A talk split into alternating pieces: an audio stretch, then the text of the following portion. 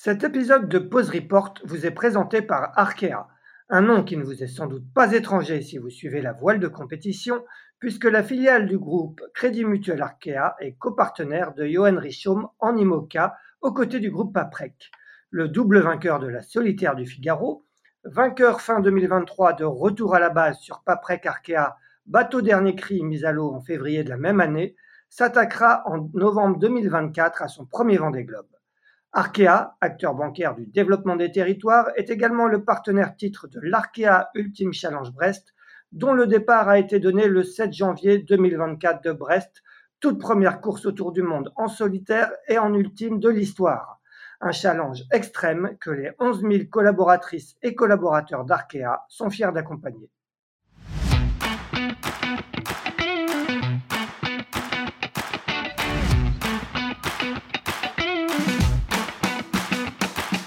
Bonjour, vous écoutez Pause Report, le podcast qui décrypte et analyse chaque semaine l'actualité de la voile de compétition. Pause Report est produit par Tip le média des professionnels et des passionnés de voile de compétition. Tip Shaft, ce sont deux newsletters hebdomadaires en français et en anglais, des podcasts, des formations, un studio de production de contenu, une plateforme de vidéos à la demande Sailors, ainsi qu'un festival du film que vous pouvez retrouver sur tipenshaft.com. Je suis Axel Capron et je vous souhaite la bienvenue dans Pause Report. Avant de commencer cet épisode, un petit mot pour vous rappeler que l'édition 2024 du Sailors Film Festival débute le mercredi 17 janvier à Lorient, avant de partir en tournée dans 24 autres villes en France. Au programme des films inédits et exclusifs et sur certaines dates, la présence des marins sur scène. Le Sailors Film Festival est présenté cette année par le CIC avec également le soutien de Musto et Eli Hansen. Infos et réservations sur sailorsfilmfestival.com. Bonjour à tous et bienvenue dans ce 151e épisode de Pause Report, le podcast hebdomadaire de Tip qui explique, décortique, décrypte et analyse l'actualité de la voile de compétition sous toutes ses coutures en compagnie des meilleurs experts. Nous sommes le mardi 13 février, il est exactement 11h03 et nous allons continuer aujourd'hui à parler de l'Arkea Ultime Challenge Brest, mais également d'une autre course qui concerne nos deux invités du jour et aura lieu au mois de juillet, le Tour Voile. Notre premier invité est triple vainqueur de la solitaire du Figaro, également triple vainqueur de la Transat Jacques Vabre, dont il a encore pris la deuxième place en IMOCA en novembre dernier aux côtés de Johan Richaume. Il sera cette année le directeur de course du Tour Voile. Il s'agit bien évidemment de Yann Eliès qui est chez lui du côté doré. Salut Yann. Salut Axel. Notre second invité a été délégué général de la classe ultime. Il a ensuite fondé la société Ultime Sailing qui organise aujourd'hui plusieurs courses le Tour Voile, mais aussi les 24 heures ultimes à Lorient, le trophée Banque Populaire Grand Ouest en Figaro et la nouvelle Niji 40 en classe 40 qui partira en avril entre Belle-Île et Marie-Galante. C'est Emmanuel Bachelry qui est du côté de Paris. Salut Emmanuel. Salut Axel. Eh bien, messieurs, on va commencer par parler de l'Arkea Ultime Challenge Brest, alors que s'achève le 37e jour de course, comme d'habitude. Je commence par un petit récapitulatif d'une semaine encore très riche en faits de course, avec trois passages de Cap Horn. D'abord celui de Charles Caudrelier mardi dernier, après un peu plus de 30 jours de mer. Ensuite, ce dimanche d'Armel Lecléache, puis de Thomas Coville. Ce mardi, en fin de matinée, le Maxi Edmond Rothschild est au nord de Rio, à moins de 4500 000 de l'arrivée. Il devance d'environ 1700 000 Banque Populaire 11, qui lui-même compte 400 000 d'avance sur Sodebo Ultime 3.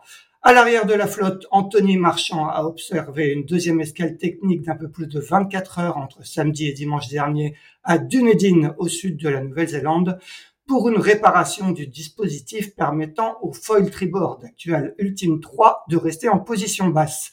Il est actuellement en plein Pacifique avec environ 1000 milles d'avance sur Eric Perrin qui ferme la marche sous la Nouvelle-Zélande. Voilà pour ce petit topo de, la semaine. Messieurs, racontez-nous euh, l'un comme l'autre comment vous vivez un peu cette course autour du monde. Est-ce qu'elle vous passionne? On va commencer avec toi, euh, Yann. Ah bah ouais, ouais, c'est clair que qu'elle me passionne hein, cette course. Euh, même si effectivement depuis euh, une petite semaine euh, c'est un tout petit peu moins excitant parce que c'est vrai que Charles a été obligé de ralentir pour pour passer le Cap Horn.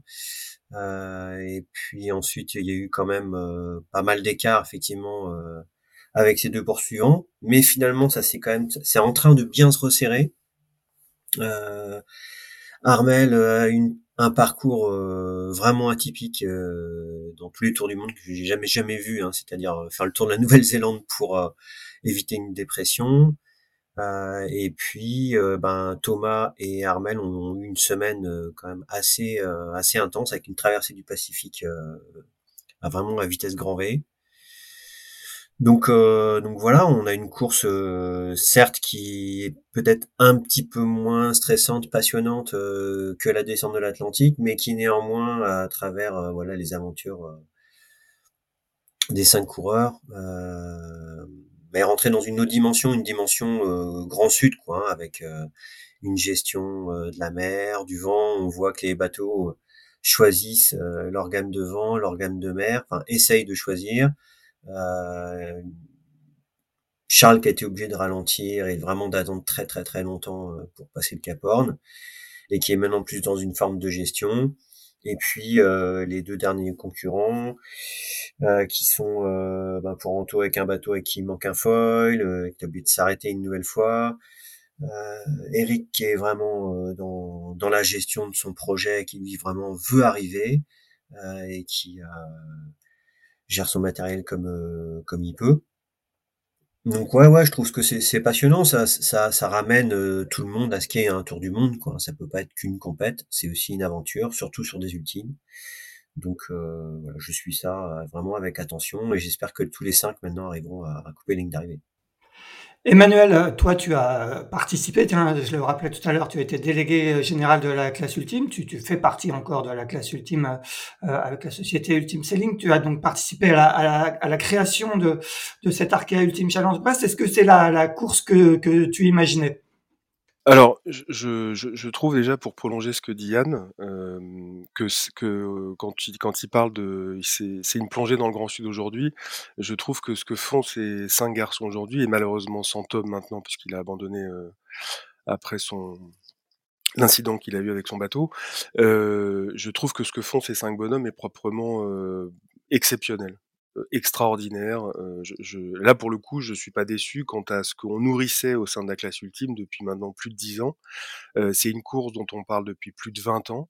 Euh, que nous, au, niveau de la classe, on a, on a évidemment suivi d'assez près, euh, tant dans sa conception, dans sa genèse, que dans son début de production, que, que dans son organisation finale.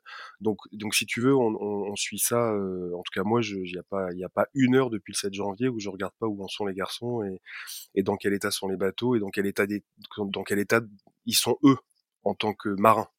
Et, et je trouve que s'il y a une petite c'est vrai que sportivement, Yann a raison. Maintenant, il y a tellement d'écart entre le, le 1 et le bloc 2-3, qu'entre le 2-3 et le 4, qu'entre le 4 et le 5, qu'on peut considérer que sportivement, il y a un intérêt plus relatif.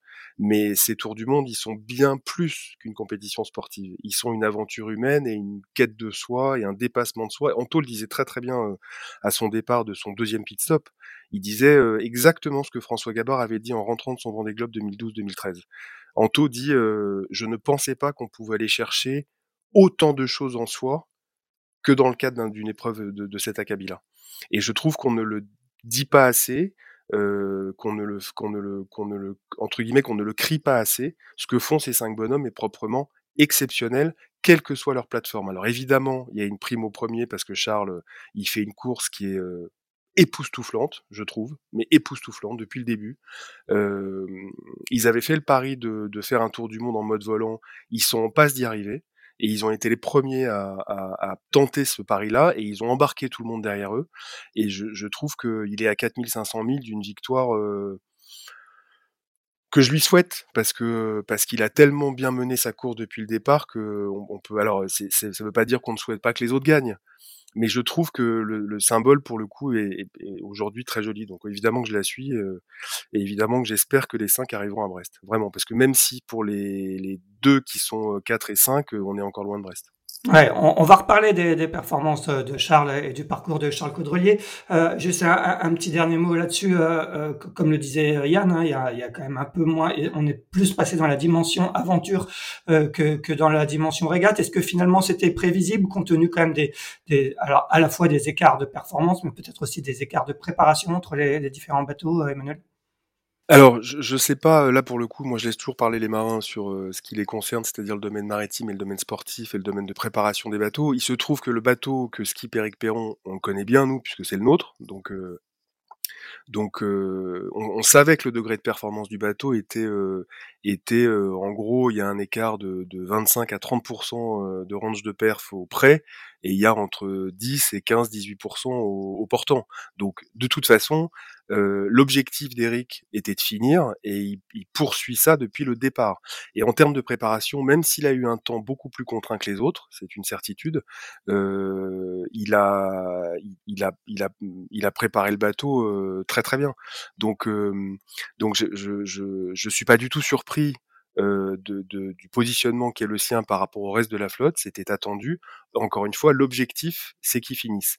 Sur les quatre autres, on savait aussi, et c'est pas Yann qui me démentira, je pense, on savait aussi que, compte tenu du fait que ces bateaux euh, ont euh, six appendices euh, sous la coque centrale et les flotteurs, euh, bah de fait, euh, le, le, le, le, risque d'aller chercher, de, de, de, croiser une bille de bois, un tronc d'arbre, un container ou d'autres types d'OVNI font que fait que bah oui, le risque existe, mais on le savait tous au départ. C'est pas une surprise.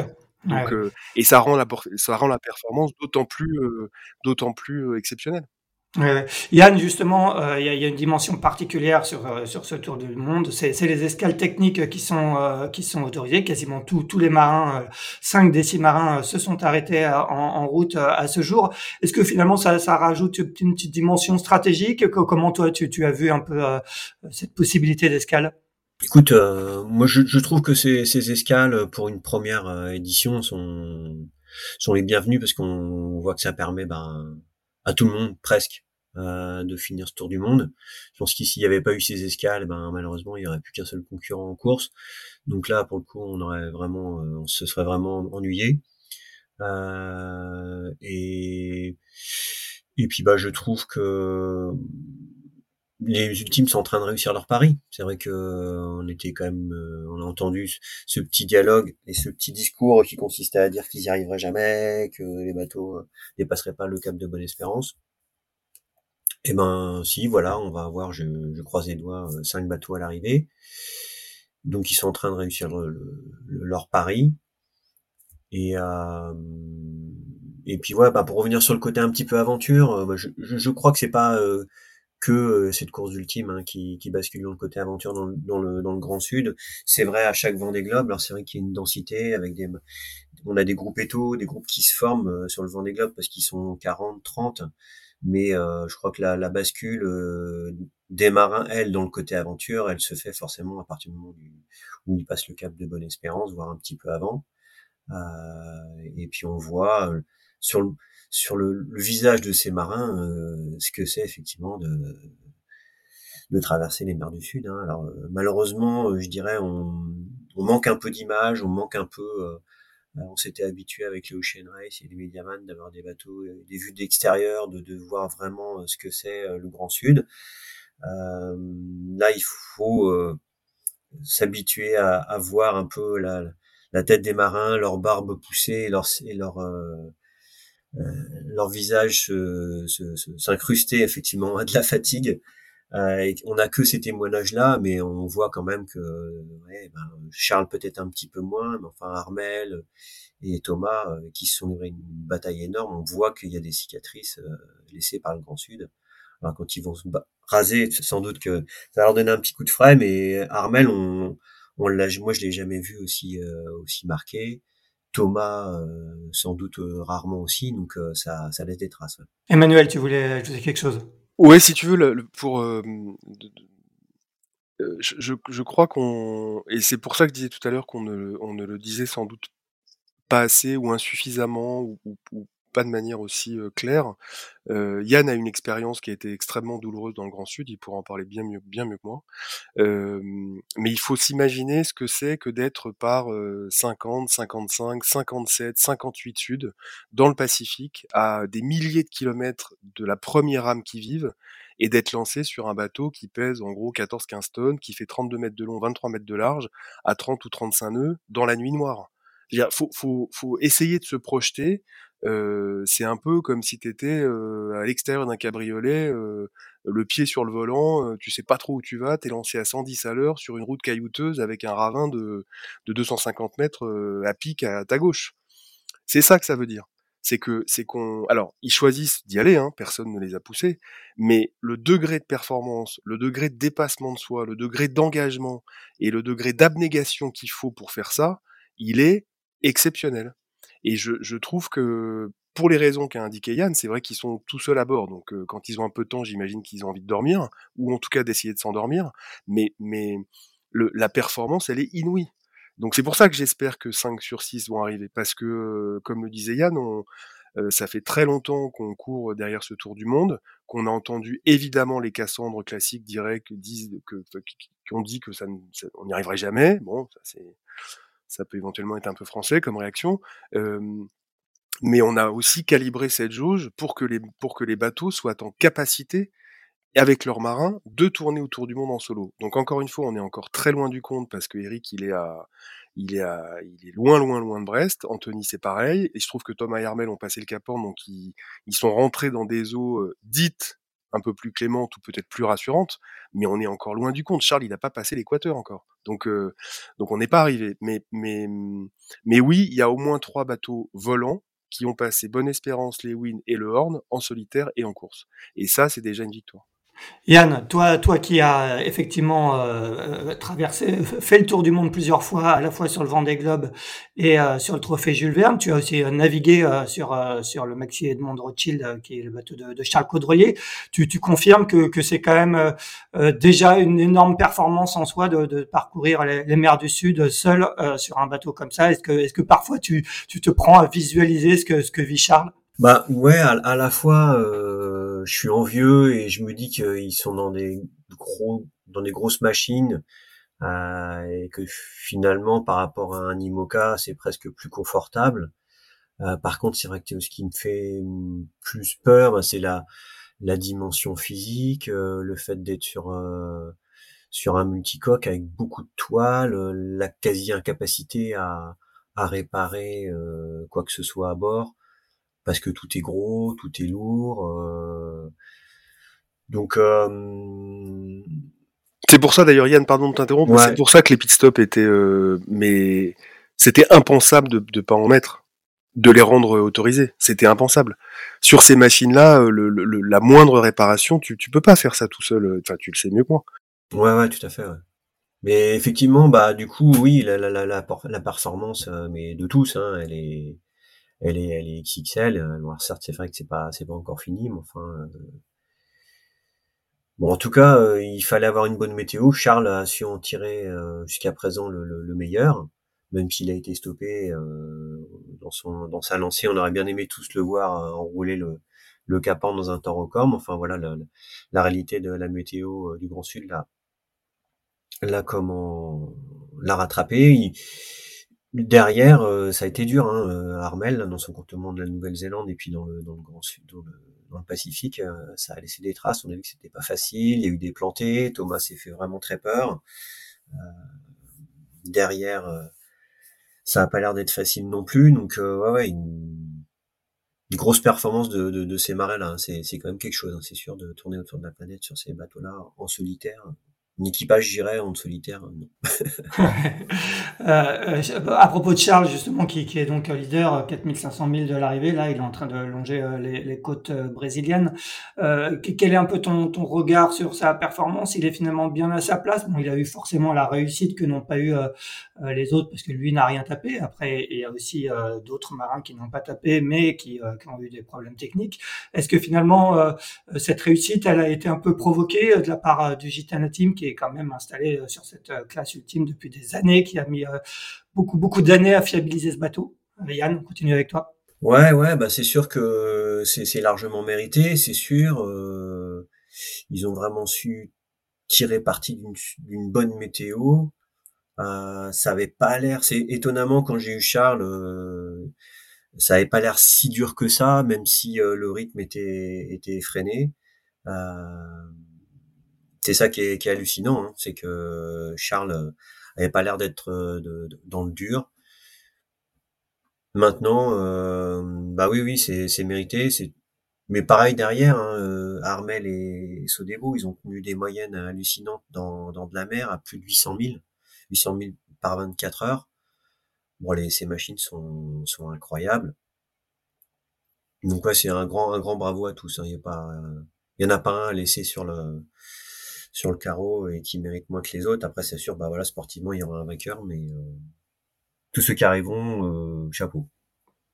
Yann, tu connais bien euh, Armel, hein, triple vainqueur euh, de la solitaire du Figaro euh, comme toi. Vous avez souvent régaté l'un contre l'autre sur ce circuit Figaro et, même en IMOCA.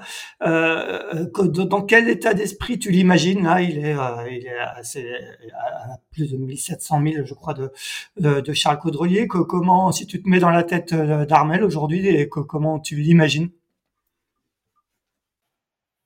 Moi, je le sens, je, pense qu'il est chaud bouillant parce que il y a une petite opportunité de diminuer, voire peut-être de diviser par deux euh, la distance qui le sépare de Charles. Là, il y a des bonnes conditions. Euh, j'espère qu'il va réussir à rester dedans.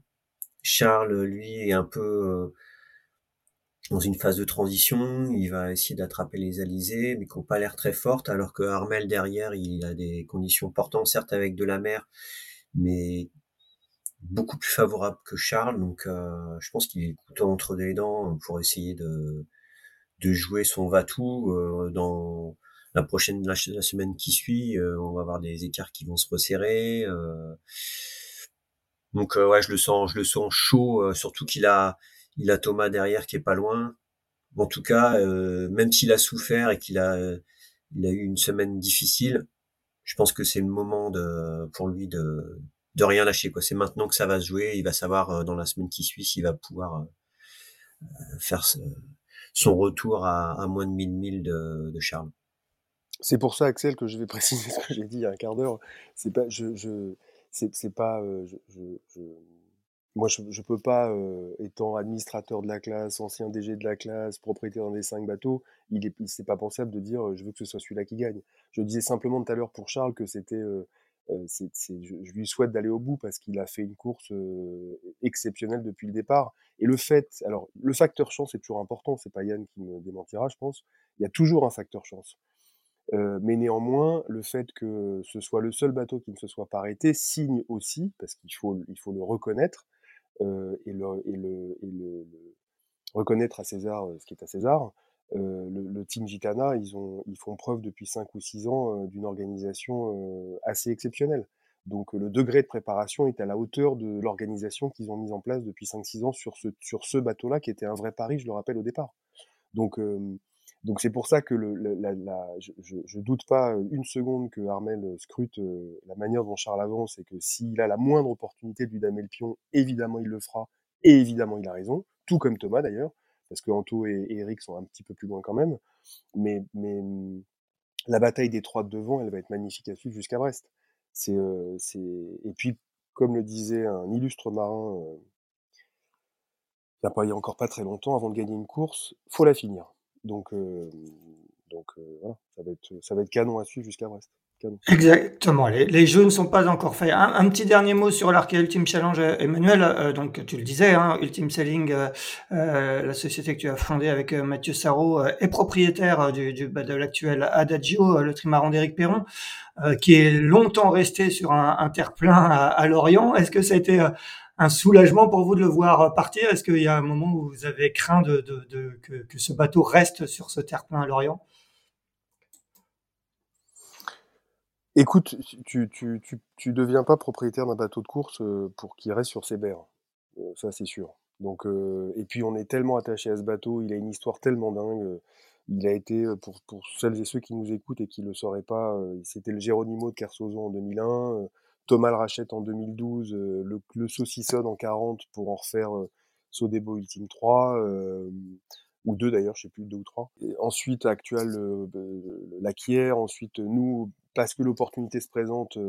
et quand, à l'arrivée de Brest-Atlantique, je, je, vais pas, je vais pas, il n'y a pas une vision, une dimension mystique, hein, mais à l'arrivée de Brest-Atlantique, le, le, bateau était le dernier à repartir de Brest vers son port d'attache, et je me suis retrouvé à côté du bateau tout seul sur le ponton quai Malbert, et, et, en me disant si un jour je peux, je le ferai parce que j'adore ce bateau, parce qu'il a une histoire justement. Et, et peut-être que dans la course au large d'aujourd'hui, de temps en temps, on peut oublier l'aspect narratif des choses ou pour se concentrer stricto sensu sur le degré de performance.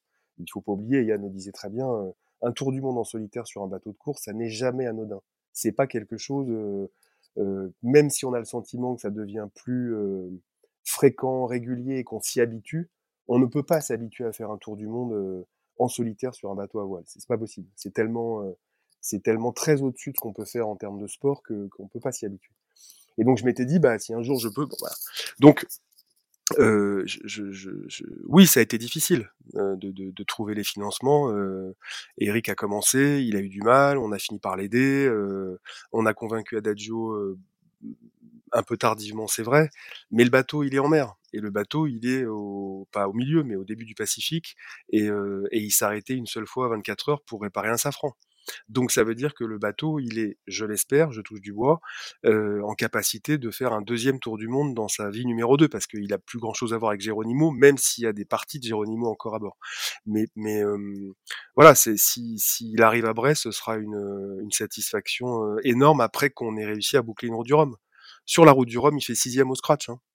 Et est-ce que vous avez justement non, je disais qu'est-ce que je veux dire quand on a procédé à l'acquisition du bateau, j'ai entendu tout et n'importe quoi.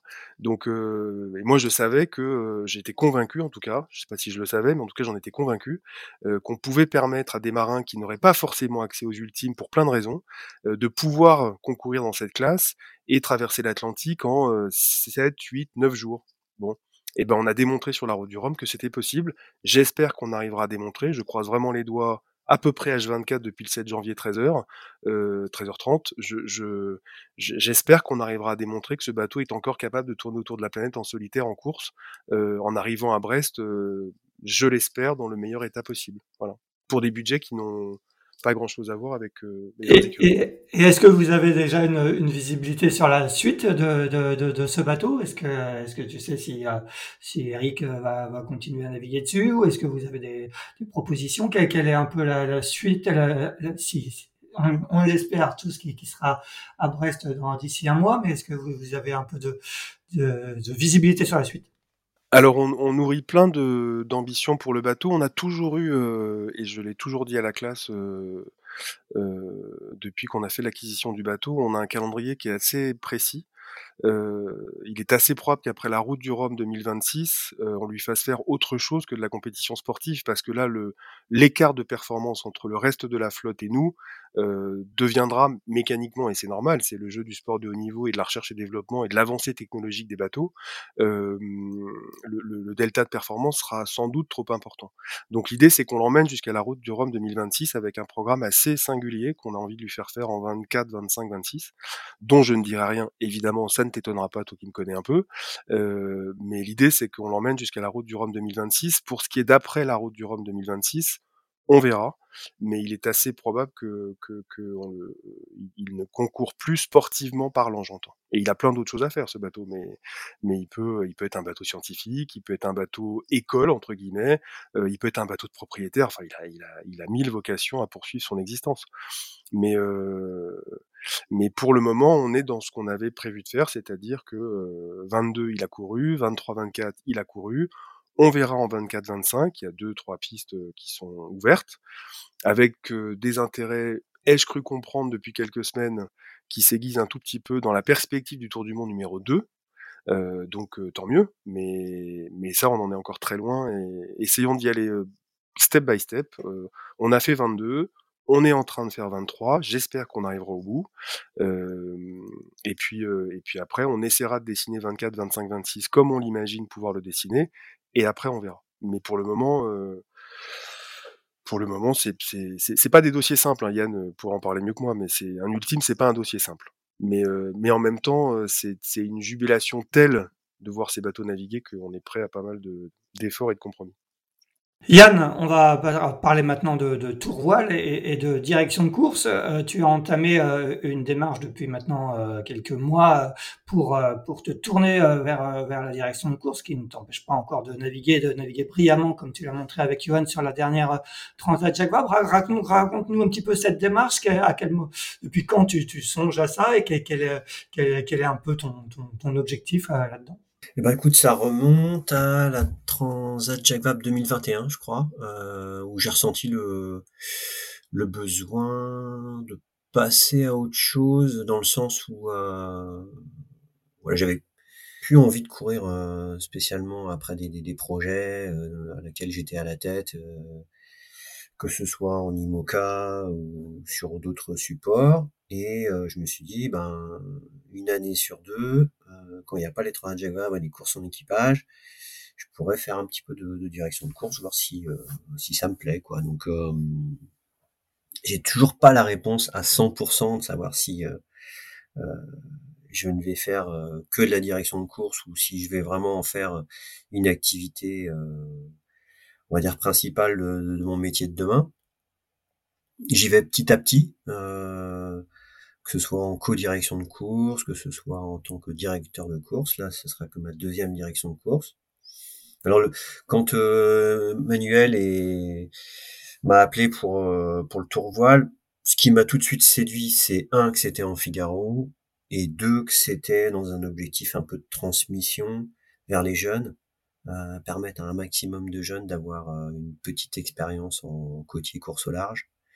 Euh, et puis, ouais, le fait que ce soit le, tour voile, moi j'ai, j'en ai fait quelques-uns, et moi il y avait un manque quoi depuis que c'était passé en M34. Je trouve qu'on a, on a coupé toute une, euh, un pan, on avait coupé un pan de, euh, de l'accessibilité aux jeunes à la course au large. Il y restait plus que un passage direct vers le, la Mini ou vers le vers le Figaro je trouve que là, voilà, ça, on va vraiment euh, permettre à un maximum de, de jeunes d'avoir leur, leur première expérience. Et donc euh, voilà, c'est tout ça qui, qui m'a vraiment séduit et qui m'a donné envie quelque part de prendre le risque euh, d'être directeur de course d'une épreuve comme celle-là. Je, je, je sais qu'il y a des risques. Hein. Euh, c'est toi le responsable, c'est toi qui dois assurer la sécurité. Il faut vraiment que ça se passe super bien parce qu'on aura des, des, gamins qui ont jamais passé de nuit en mer mais euh, j'étais prêt à prendre ce risque, euh, dans, toujours dans l'objectif de, de transmettre euh, et à permettre à un, plus grand nombre de découvrir ce qu'est la course au large. On rappelle effectivement que, que le Tour Voile, euh, après euh, une ou deux, années d'absence, je crois, est, est revenu l'année dernière sur un format différent, euh, surtout sur un support différent, le Figaro Veneto 3, auquel, tu le rappelles, Yann, tu es, particulièrement attaché. Emmanuel, est-ce que tu peux nous faire un rapide bilan de, cette première édition en 2023 de, de, de la renaissance de ce Tour Voile alors déjà, si tu oui, bien sûr que je vais te faire un bilan, le plus rapide possible et le plus synthétique possible et juste avant, permets-moi juste de rappeler la genèse de de de du retour, en habitable avec des étapes de ralliement, donc des étapes de nuit et beaucoup de construits et de côtiers, entre deux villes-étapes. C'est la Fédération française de voile qui s'est dit, me semble-t-il à dessein, la filière de transmission et de formation, elle fonctionne, mais elle pourrait fonctionner encore mieux et le tour voile ce que vient de dire Yann est un écrin exceptionnel pour ça, pour peu que le support puisse y répondre. Bon. Donc euh, ils ont euh, tapé dans la main avec la classe Figaro Beneteau pour les trois saisons 23, 24, 25 à minima, euh, de telle manière à ce que le support permette aux jeunes marins de se former à de l'habitable, sur du ralliement, et sur du côtier du construit pour naviguer le plus possible sur une période de 15 jours. Ils ont sollicité les organisateurs, on a gagné la consultation en janvier 2023, donc on a eu quatre mois et demi pour construire le premier tour voile dans sa renaissance en habitable et donc sur le support du Figaro Beneteau 3.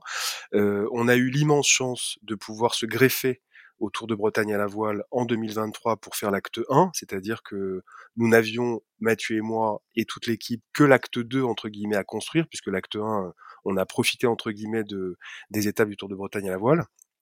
Et on avait 12 euh, équipages sur l'acte 1 et 14 équipages sur l'acte 2. Euh, on a fait naviguer un tout petit peu moins de 100 marins. qui ont, je crois, de manière assez unanime apprécié ce format. Euh, et, et, le retour entre guillemets aux sources du tour voile, euh, puisque sur les 12 et 14 équipages de l'acte 1 et de l'acte 2, aujourd'hui plus de 90% souhaitent revenir cette année. Bon, donc à première vue, c'est qu'ils ont été contents. Euh, et je crois que assez modestement, Claire Renou, Mathieu Sarrault ou moi et tout le reste de l'équipe, alors dans le désordre, je vais pas tous les citer, mais que ce soit Fabrice, Julie, Lucie, Margot, Olivier, Jean-Marie, ils se reconnaîtront hein, tous les uns et, comme les autres, et la direction de course avec Jean Coadou, Yvon Poutriquet, Georges Priol, enfin tout, toute l'équipe qu'on a montée assez vite. Je, je, crois qu'on a réussi, je crois que c'est la plus grande satisfaction qu'on avait en, dehors de celle des marins, je crois qu'on a réussi à recouvrer ce qui était l'esprit du tour, c'est-à-dire beaucoup de sport, se faire mal, et un esprit euh, assez festif à terre, tout en étant sérieux, parce que les marins ont été euh, vraiment pour le coup très rigoureux, parce qu'ils ont fait une grande et belle fête à l'issue du tour, mais pendant les étapes, ils étaient pour le coup assez focus sur ce qu'ils avaient à faire, c'est-à-dire naviguer le plus proprement possible entre deux villes étapes, naviguer le plus proprement possible, le plus efficacement possible sur les construits et les côtiers. Euh, et nous, on était assez bluffés avec Mathieu sur le degré de maturité des marins même ceux qui avaient 18, 20, 22 ou 24 ans. Et je prends souvent cet exemple que je vais redonner, l'équipage vainqueur, donc celui de Paul Morvan. Moi, j'étais assez subjugué par euh, leur degré de préparation, leur degré de, de compétence sur l'eau et de leur régularité et la manière dont ils géraient le projet à terre. Je n'ai jamais vu Paul arriver à l'issue d'une journée, ne pas débriefer avec son équipe dans le bateau tout de suite, euh, et demander à son équipe d'aller se reposer vite pour préparer les régates du lendemain. Donc c'est voilà c'était c'était vraiment euh, c'était vraiment super chouette et donc on repart cette année euh, euh, puisqu'on est aussi mandaté pour trois années par la Fédération française de voile et la classe Figaro Beneteau en 23, 24, 25 et je finirai évidemment par Yann euh, qui est le qui est, on fait des bons de cabri depuis le mois de janvier puis qui nous a dit oui avec Mathieu et moi on s'est dit euh, s'il nous dit oui c'est canon parce que en gros pour les marins de quoi on peut rêver Est-ce qu'on peut rêver mieux qu'un triple vainqueur de la solitaire du Figaro qui a envie de transmettre? Bon, bah Yann y répond à ces deux à ces deux canons-là et c'est juste génial. Nous, on est ravis, vraiment mille fois ravis. On lui a dit 15 fois déjà. Et, et, et, pour les marins, c'est canon parce qu'ils auront euh, ils auront un maître Jedi quoi. On va demander, au maître Jedi de, nous raconter un peu, de nous dire un peu à quoi va ressembler euh, cette édition 2024 euh, euh, du Tour Well, Yann. Eh ben, écoute, entre les les villes étapes donc décidées par par Ultimate Sailing et le souhait des marins l'année dernière d'avoir une intensité encore un petit peu plus élevée, eh ben on va essayer de leur donner ça, c'est-à-dire que on va mettre encore un peu plus d'intensité, sans doute que euh, les parcours, les jours où il y a des parcours construits ou des petits côtiers et qu'on enchaîne avec euh, un départ euh, pour 24 heures de mer, ben, il n'y aura pas de temps mort, y compris pareil aux arrivées. Bon, ce sera à juger avec l'état de fatigue de tous. Hein, on va voir un petit peu qui qui postule sur euh, sur cette course. Mais enfin, en tout cas, voilà, augmenter l'intensité. Et puis l'idée, c'est d'avoir au moins une nuit en mer euh, par étape de ralliement hein, pour leur permettre euh, à chaque fois de bah, de découvrir la, la, navigation au large de nuit. Donc voilà, c'est un parcours qui est pas facile parce qu'on va être euh, dans le nord de la France et des conditions de mer qui sont pas évidentes, euh, qui me font un peu stresser moi en tant que directeur de course. Il y a pas mal de bancs de sable, il y a pas mal de trafic maritime. C'est assez piégeux, beaucoup de courants. Alors c'est vrai qu'il n'y a pas énorme de cailloux, quoique une fois qu'on aura passé euh, le Cap Griné, on aura aussi du caillou. Enfin voilà, c'est des conditions qui sont pas évidentes pour des jeunes marins et pour un directeur de course. Donc, euh, bon, j'espère que la météo va être euh, va être sympa, mais euh, ouais, ça va être euh, ça va être intense et chaud et et ça va être ça va être dur. Donc, ça va remettre à, à rude épreuve les équipages. Et pour prolonger, Axel, le, le, propos d'Yann, je, je subodore que derrière ta question, il y a le dévoilement du parcours. Bah oui, c'est le, le, moment de le faire. Évidemment, parce que parce que oui, parce qu'évidemment, comme tu me connais bien, tu seras pas surpris de ma réponse, tu ne l'auras pas. Euh, on, ce qu'on peut dire, c'est que le, c'est que le grand départ, c'est Dunkerque. La grande arrivée entre les, entre jusqu'au 4, enfin, du 11 au 14 juillet, ce sera à 5K euh, euh, dans le tout début des Côtes d'Armor. Euh, et qu'entre les deux, c'est pas une c'est pas une volonté de, de, de, faire du teasing pour faire du teasing. Il se trouve que on, on est en égo avec une dernière ville, une toute dernière ville. Euh, entre Dunkerque et Saint-Cas, la totalité des villes, on est on est ok, il y a une dernière ville avec laquelle il faut discuter encore un petit peu, et donc on ne souhaite pas, si tu veux, donner trois villes sur quatre ou quatre villes sur cinq, on donne tout ou on donne pas. Donc, mais ce qui est sûr, c'est que, et ce qui est très important pour celles et ceux qui nous écoutent, c'est que quand on parle de tour voile, donc de tour de France à la voile, on peut imaginer qu'on part de Dunkerque et qu'on arrive à Nice. Bon, en l'occurrence, l'époque est ce qu'elle est, et on est sur des temps qui sont plus courts. Aujourd'hui, organiser un tour voile sur un temps d'un mois comme c'était à l'époque, c'est très difficile pour plein de raisons, budgétaires, de temporalité de saison, donc c'est compliqué. Donc dans le cahier des charges que la Fédé et la classe Figaro nous ont assigné, c'était de faire un tour sur 15 jours. Et il se trouve qu'on a le deuxième ou troisième littoral le plus important maritime au monde. Donc, donc on a la chance d'avoir trois façades magnifiques, la Manche, l'Atlantique et la Med, et que sur des cycles de trois ans, l'idée c'est de faire une année la façade atlantique, une année la façade manche et une autre année la façade med. Donc, et on aura bouclé sur trois années un Tour de France complet. Donc là, cette année, c'est la Manche. Donc on part de Dunkerque et on arrive à 5K, donc c'est l'année Manche. Et on aura, comme le disait Yann, un parcours pour le coup très technique, très piégeux, et vraiment intéressant en termes de formation parce qu'ils vont apprendre plein, plein, plein, plein de choses sur l'eau entre Dunkerque et 5 Yann, tu le disais tout à l'heure, tu, tu n'es pas encore, tu ne sais pas encore si, euh, si ce, ce, poste, ce métier de directeur de course euh, sera le tien à plein temps ou pas dans les années à venir. Est-ce que, est-ce que tu te vois euh, à, peu, à un peu plus moyen ou long terme euh, officier comme un Jacques Carès, comme un Francis Le Goff, comme un Guillaume Rotet actuellement sur l'Arcade Ultimate Challenge, sur des grandes courses comme ça? J'imagine que, je crois que tu as vu le film Le Monstre que, qui raconte les coulisses de la, de la Transat Jacques qui est actuellement en tournée sur le Sailors Film Festival. Je crois que tu l'as vu. Euh, est-ce que tu, as bien vu à quoi peut être confronté un directeur de course comme Francis Legoff sur la dernière Transat Jacques Est-ce que quand tu vois ça, ça te donne envie ou euh, justement ça te fait hésiter? Bon bah ça me fait carrément hésiter. Hein. C'est clair que euh, le, poste est hyper exposé, notamment sur les courses multiclasses. donc non non c'est clair que ça donne pas vraiment envie. Euh, mais c'est un des problèmes, hein, d'ailleurs, je pense, hein, euh, à long terme de la direction de course, c'est qu'on a beaucoup de demandes et très peu de candidats. Et je pense que Manuel euh, pourra en témoigner. C'est extrêmement difficile de trouver des, des directeurs de course.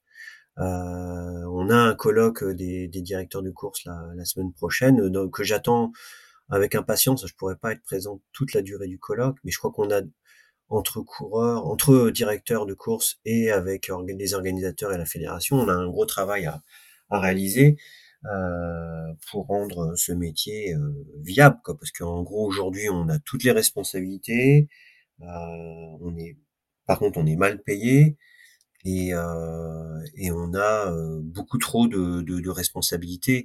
Le champ des compétences et des responsabilités est beaucoup trop grand. Donc voilà, affaire à suivre. Mais c'est clair qu'aujourd'hui, quand je vois ce film, quand je vois la, la difficulté qu'a eu euh, toute l'équipe de, de, Francis à, organiser cette Jacques Vabre, euh, voilà, il y a tout un pan, en tout cas, euh, du métier qui qui me dit pas du tout et qui, euh, je pense, euh, voilà, va falloir mieux répartir les les responsabilités dans l'organisation d'une course. Emmanuel, tu voulais réagir pour pour confirmer que Yann Elias était mal payé? Non.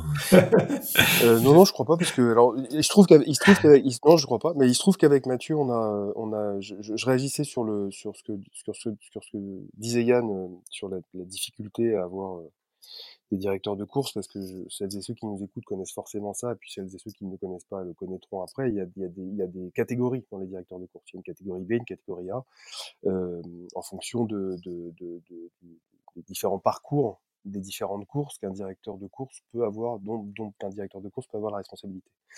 Mais il y a deux petites choses que je voulais euh, préciser, c'est que euh, je, je, pense que je ne sais pas ce qui sera dit au, au colloque et j'attends évidemment les restitutions avec, comme Yann, beaucoup d'intérêt. La seule chose que, que Mathieu et moi on est convaincus de ça, c'est que c'est à chacun son métier. Le directeur de course, il est là pour gérer la partie sportive. Punto. Si on lui demande de gérer une interaction avec des sponsors, avec des financeurs, et de gérer un périmètre de responsabilité qui n'est pas le sien, ben forcément on donnera pas envie aux uns et aux autres de s'engager. Donc j'espère que le, travail qui est entamé et qui est, qui est vraiment important est de périmétrer peut-être peut-être un peu mieux ou peut-être préciser le périmètre de responsabilité d'un directeur de course de telle manière à ce qu'il soit focus sur son domaine de prédilection et pour moi unique, qui est le domaine sportif. Ça c'est la première chose. La deuxième, et c'est pour ça qu'on est ravi que Yann ait dit oui à notre indécente proposition, c'est que c'est un peu comme ce qu'on avait fait avec Hubert Lemonnier sur le trophée Banque Populaire Grand Ouest que tu as eu la gentillesse de citer tout à l'heure euh, en 2022. Quand on cherchait un directeur de course, on en a discuté avec la Fédération française de voile qui gère la catégorisation des directeurs de course en B ou en A euh, et qui euh, entérine les capacités des uns ou des autres d'être en B ou d'être en A. donc c'est sous leur égide, sous l'égide fédérale. Et il se trouve que on, avait dit, bah, on aimerait bien que Hubert soit le directeur de course du Trophée BPGO. Euh, c'est une course de 800 000. Est-ce qu'il peut la faire Bon, et la Fédé a dit, bah ok, comme c'est une catégorie B, bah, on vous autorise à le faire. Et nous, ce qui nous plaisait beaucoup, c'est qu'on participe de l'épaississement d'expérience d'Hubert pour que, à moyen ou à long terme, il puisse avoir une direction de course d'une grande épreuve. Bon, il me semble qu'il est le directeur de course du Vendée Globe cette année, et on, est vraiment euh, ravis à la fois pour lui et pour la course au large parce que le, ils ont, on a, il y a un directeur de course qui a entre guillemets gagné un supplémentaire. Et ben si avec Yann ça peut être pareil, et s'il prend plaisir à s'occuper du tour voile et, à, faire ce métier de directeur de course comme nous organisateurs on l'entend, c'est-à-dire qu'on n'ira jamais l'emmerder sur des sujets qui sont pas les siens, jamais. C'est une promesse qu'on lui a faite. Euh, je crois que tu peux en attester, Yann. C'est euh, c'est parce que c'est pas une promesse vaine ou euh, de forme. C'est une conviction que Mathieu et moi on a. C'est qu'on a nous notre métier euh, et on laisse le directeur de course s'occuper du domaine sportif. Et sur le tour voile, il a bien à faire à s'occuper du sportif. Et on gère le reste. En intelligence, parce que chacun son métier, chacun son, sa place.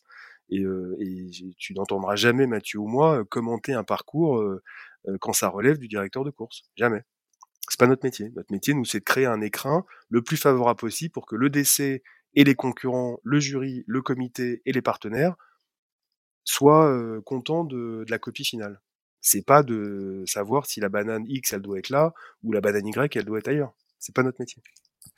Yann, euh, cette année, euh, du coup, c'est euh, directeur de course du Tour Voile. Est-ce que tu as d'autres directions de course en vue? Et, et est-ce que surtout tu as des navigations prévues hein? Tu, tu restes aussi encore un marin. Est-ce que est-ce que as, euh, est-ce que tu vas accompagner euh, par exemple des marins pour, pour préparer le Vendée Globe? Est-ce que tu as il y a, il y a des trophées Jules Verne en fin d'année? Est-ce que c'est est-ce que ça pourrait être une option? Quels sont un peu tes objectifs autres que la direction de course sur, sur cette année 2024 eh ben déjà, euh, c'est donner un coup de main au pôle Finistère course large, toujours dans la transmission. Euh, là, ça fait le deuxième stage euh, auquel je participe pour former les jeunes figaristes à la solitaire du, du Figaro qui arrivera fin août. Là, je crois que je vais participer au moins à quatre stages. Euh, pareil, un petit peu de transmission euh, et du coaching toujours en IMOCA, mais toujours sous l'égide euh, du pôle Finistère course large. Ce sera pas directement avec un coureur en particulier. Un petit peu de navigation en Figaro Beneteau 3 sur le trophée Laura Verne et le trophée BPGO, qui sont les deux courses en double en, Figaro Beneteau 3 avec un jeune coureur. On n'a pas encore fait l'annonce, mais voilà, en tout cas, je serai sur l'eau. Et puis, euh, sans doute un peu de multi 50, je lorgne euh, sur euh, la route des Terre-Neuva. Euh, J'ai un coureur là qui m'a qui m'a confirmé son intérêt et donc et moi carrément j'ai envie d'aller à Saint-Pierre-et-Miquelon, j'ai envie de, de mmh naviguer sur ces petites machines là et de traverser l'Atlantique. Donc je pense que ça va se faire. Et puis, il ne supportera plus à la fin de l'année. Hein. et ensuite un peu de peut-être de classe 40 aussi sur la Normandie Challenge Race. J'ai plusieurs demandes et ça me ça m'intéresse. Donc voilà une année euh, finalement bien remplie entre euh, coaching, euh, direction de course et navigation en double en équipage. Voilà, je suis je suis comblé. Bon, eh ben très bien. Emmanuel, euh, on va terminer avec euh, avec les rapidement avec les deux autres courses que vous allez, trois autres courses quoi, cette année que vous allez organiser, en particulier euh, la deuxième édition du Trophée Banque Populaire Grand Ouest. Est-ce que tu peux nous rapidement nous nous nous dire en quoi elle va consister, par, le parcours et, et quand ça se passe? Alors, c'est gentil, c'est, je vais essayer d'être court sur les nouveautés 2024. Euh, le trophée Banque Populaire Grand Ouest, et là aussi rendre à César ce qui est à César, c'est une idée de Mathieu qui euh, est très attaché aux îles du Ponant pour plein de raisons, et a considéré à juste titre que c'était un parcours euh, idéal pour les Figaro. Et euh, quand on en a parlé tous les deux, je lui ai dit c'est canon, on, va la pousser parce qu'elle est vraiment, elle, vraiment chouette cette course. Et donc on a lancé Ultime Selling avec cette course en, en, octobre 2021. on en a parlé au patron de l'époque, Maurice Bourrigaud de Banque Populaire Grand Ouest, qui nous a dit je vous suis, c'est canon, on y va. Et, euh, et, donc on l'a lancé en quelques mois, vraiment à peine, euh, avec l'appui des équipes de, de BPGO qui ont été euh, franchement canon. Euh, et, euh, et on a eu, on était à l'académie en fait parce que c'était cette course est rentrée dans le circuit académie de la classe Figaro Beneteau, qui a été créé la même année en 2022. Et, et je crois que les 12 marins, les 12 équipages, donc les 24 marins qui ont fait le trophée BPGO 2022 ont été tellement contents qu'ils l'ont fait savoir. Et la classe a vu ce qu'on avait produit et je crois qu'elle était contente aussi. Et donc du coup, euh, on a rempilé pour 2024. On partira toujours de Concarneau et on rentrera à Concarneau en enroulant 13 des 15 îles du Ponant. Donc de Chausseb le plus au nord jusqu'à l'île d'Aix le plus au sud. Euh, et les deux ou trois bonnes nouvelles de cette année, c'est que on est au championnat de France élite course au large, donc on a quitté le domaine académique pour intégrer le championnat de France élite course au large. Ce sera la seule course en double du championnat de France. Elle a le même coefficient, c'est-à-dire un coef 2 que toutes les autres courses de l'année évidemment hormis la solitaire, mais toutes les autres courses de l'année sont coF2 et nous on est aussi coF2 et c'est la seule course en double.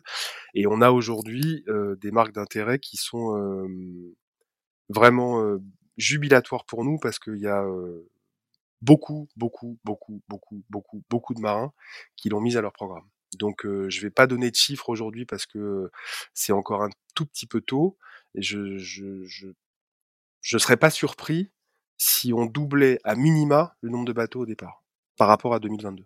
Tu nous donnes la date de départ euh, Ce sera, euh, je l'espère, une très grande fête. Euh, ça se déroule, c'est, le trophée se déroulera cette année du 15 au 25 mai. D'accord. 2024 au départ et l'arrivée de Concarneau, toujours.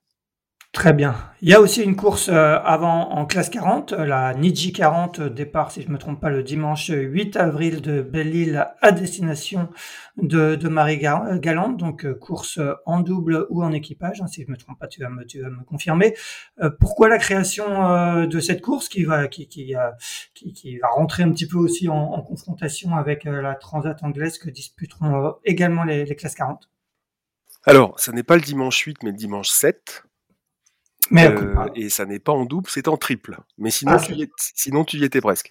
Euh, non, non, c'est, alors c'est très simple. D'abord, on est en confrontation avec personne, euh, d'une part. Euh, d'autre part, c'était une discussion de, de, de qui vient d'assez loin avec la classe 40 et qui réflexion croisée chez eux d'abord. avec une demande exprimée et chez nous ensuite qui rejoignait leur réflexion en disant vous n'avez pas d'événement à vous, vous concourez la majeure partie du temps en dehors de la NCR et de quelques courses que les classes 40 font, mais de manière peut-être un peu plus confidentielle, euh, vous faites souvent des multiclasses, et donc, du coup, on, comme vous concourez à côté des IMOCA, des, des Ocean 50 et des Ultimes, bah, de facto, euh, on, on, parle beaucoup des autres, et peut-être un peu moins de vous. Euh, donc, est-ce qu'il serait pas temps de et ça rejoignait évidemment leur réflexion depuis de nombreuses années. Hein. C'est pas sorti du chapeau comme ça. Et, euh, il se trouve que parallèlement à ça, le, patron et fondateur de la marque Niji, euh, qui est très attaché au domaine de la mer, euh, à la course au large, et notamment à quelques îles.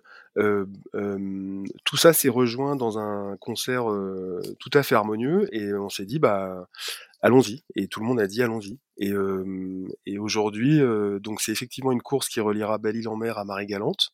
donc du Morbihan jusqu'aux Antilles, avec une réflexion qui a été de dire comment peut-on être, on n'en fait pas une martingale parce qu'on n'est pas trop comme ça avec Mathieu, mais on s'est dit comment faire en sorte que les bateaux reviennent à leur port d'attache par la voie maritime et non pas par un mode alternatif de retour en France.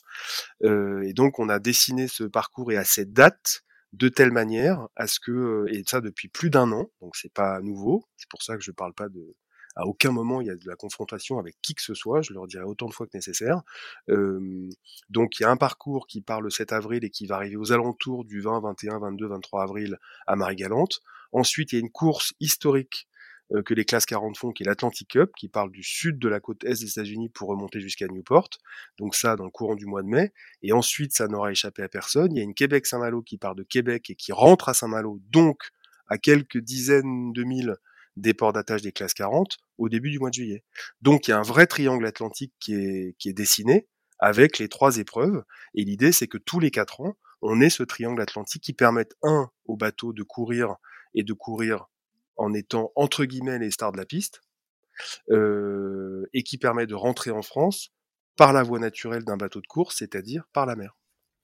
Très bien. Donc il n'y aura pas de confrontation, mais il y aura le choix entre faire la transat anglaise départ le 28 avril de Lorient en solitaire ou la Niji 40 en triple départ le 7 avril de Belle-Île-en-Mer. Yann, euh, si tu, avais le choix entre l'une et l'autre, tu ferais laquelle? Bah, je choisirais euh, forcément la transat anglaise, hein, parce que c'est une course euh, mythique qui a été, fait partie de l'histoire. Donc, euh, je comprends hein, que les, les coureurs euh, soient attirés par euh, par la Niji parce que effectivement il y a du soleil, il va faire beau. Mais non, non, moi je ferai la stratégie anglaise parce que le parcours est quand même sympa. On arrive direct en, Amérique du Nord. et je pense qu'elle est pas si engagée que ça. Euh, de mémoire, bah, quand je l'ai fait en IMOCA, j'ai pas de souvenir de m'être fait vraiment euh, tabasser euh, fort. Et puis, euh, oui, puis bah, moi j'en ai marre en fait hein, de faire ce parcours là, Europe, les Antilles, là, il y a plus que ça, hein, la route du Rhum, Jacques Vabre. ouais, un peu de, il faut un peu de, de, de changement, quoi. Euh, essayer de, traverser l'Atlantique euh, d'une autre manière que par, euh, par la voie des Alizés. voilà, pour toutes ces raisons, excuse-moi Manu, mais je, ferai, je participerai à l'autre course. Je trouve que la réponse de Yann est parfaite. Ça vient nourrir le fait qu'il n'y a pas de confrontation particulière. Il y a surtout une complémentarité des deux. C'est que, c'est que nous, on a imaginé en corrélation très forte avec la classe, une course plutôt de portant parce qu'on s'est un peu aussi intéressé à l'architecture des bateaux, notamment des plus récents. Et il me semble que ce sont plutôt des bateaux de portant et non pas de près, et que et que au retour du défi atlantique, au retour de la route du Rhum, quand les classes 40 qui ont fait ce défi atlantique sont remontées des Antilles en passant par les Açores et en arrivant sur le littoral français à trois par bateau, ils ont dit c'est le format idéal pour tirer la quintessence de la performance de ces bateaux. Donc donc c'est pour ça je, je trouve que et alors pour le coup on pourra pas taxer Yann d'être inféodé à qui que ce soit parce que s'il avait voulu nous faire plaisir, il n'aurait pas eu la réponse qu'il a eue. Donc, euh, donc euh, c'est très bien comme ça et on a un dialogue euh, qui, est, qui, est, qui est, on a un dialogue qui est, qui est, qui est franc, très ouvert et, et, on ne souhaite que travailler comme ça avec Mathieu, avec qui que ce soit. Donc c'est parfait, mais et donc ça, ça vient bien encore une fois nourrir le fait qu'il n'y a pas de confrontation particulière. Il y a deux formats de course différents avec des bateaux qui, moi, quelqu'un qui veut faire du solo. Qu'est-ce que tu veux que je lui dise? J'ai t'as bien raison. Si tu veux faire le Rhum, je sais par exemple qu'un garçon comme Aurélien Ducrot, qui fera la Transat CIC, il veut faire du solo. Bah, super il y a une offre pour faire du solo. Et d'autres euh, veulent se tirer la bourre à 105% des polaires euh, sur un parcours qui est, me semble-t-il, peut-être pas plus fait, mais pas moins en tout cas, pour les nouveaux bateaux, c'est-à-dire faire du portant. Eh bien, c'est bien. La complémentarité euh, fera qu'il y aura, j'imagine, une bonne quinzaine de bateaux sur, euh, sur les deux courses, et tant mieux. Messieurs, euh, merci beaucoup pour d'avoir répondu présent à, cette invitation. On va bien évidemment continuer à suivre l'Arkea Ultime Challenge Brest cette semaine, tout comme on suivra le Trophée Banque Populaire Grand Ouest, la NIT 40 la Transat anglaise, le Tour Voile les gens passent cette année. Le programme est très chargé pour vous aussi. Merci à tous les deux euh, euh, d'avoir répondu à cette invitation. Très bonne journée et quant à nous, on se retrouve mardi prochain pour un 152e épisode de Pause Report. Bonne journée. Merci Axel, bonne journée. Ciao, bonne nuit à tous. Merci d'avoir écouté cet épisode de Pause Report. N'hésitez pas à nous dire ce que vous en pensez en bien ou en mal et n'hésitez pas à le partager. Si vous souhaitez suivre l'actualité de la voile de compétition, je vous encourage à vous abonner à la newsletter de Tippenshaft envoyée chaque vendredi à 17h. Pour vous inscrire, ça se passe sur tippenshaft.com. À bientôt!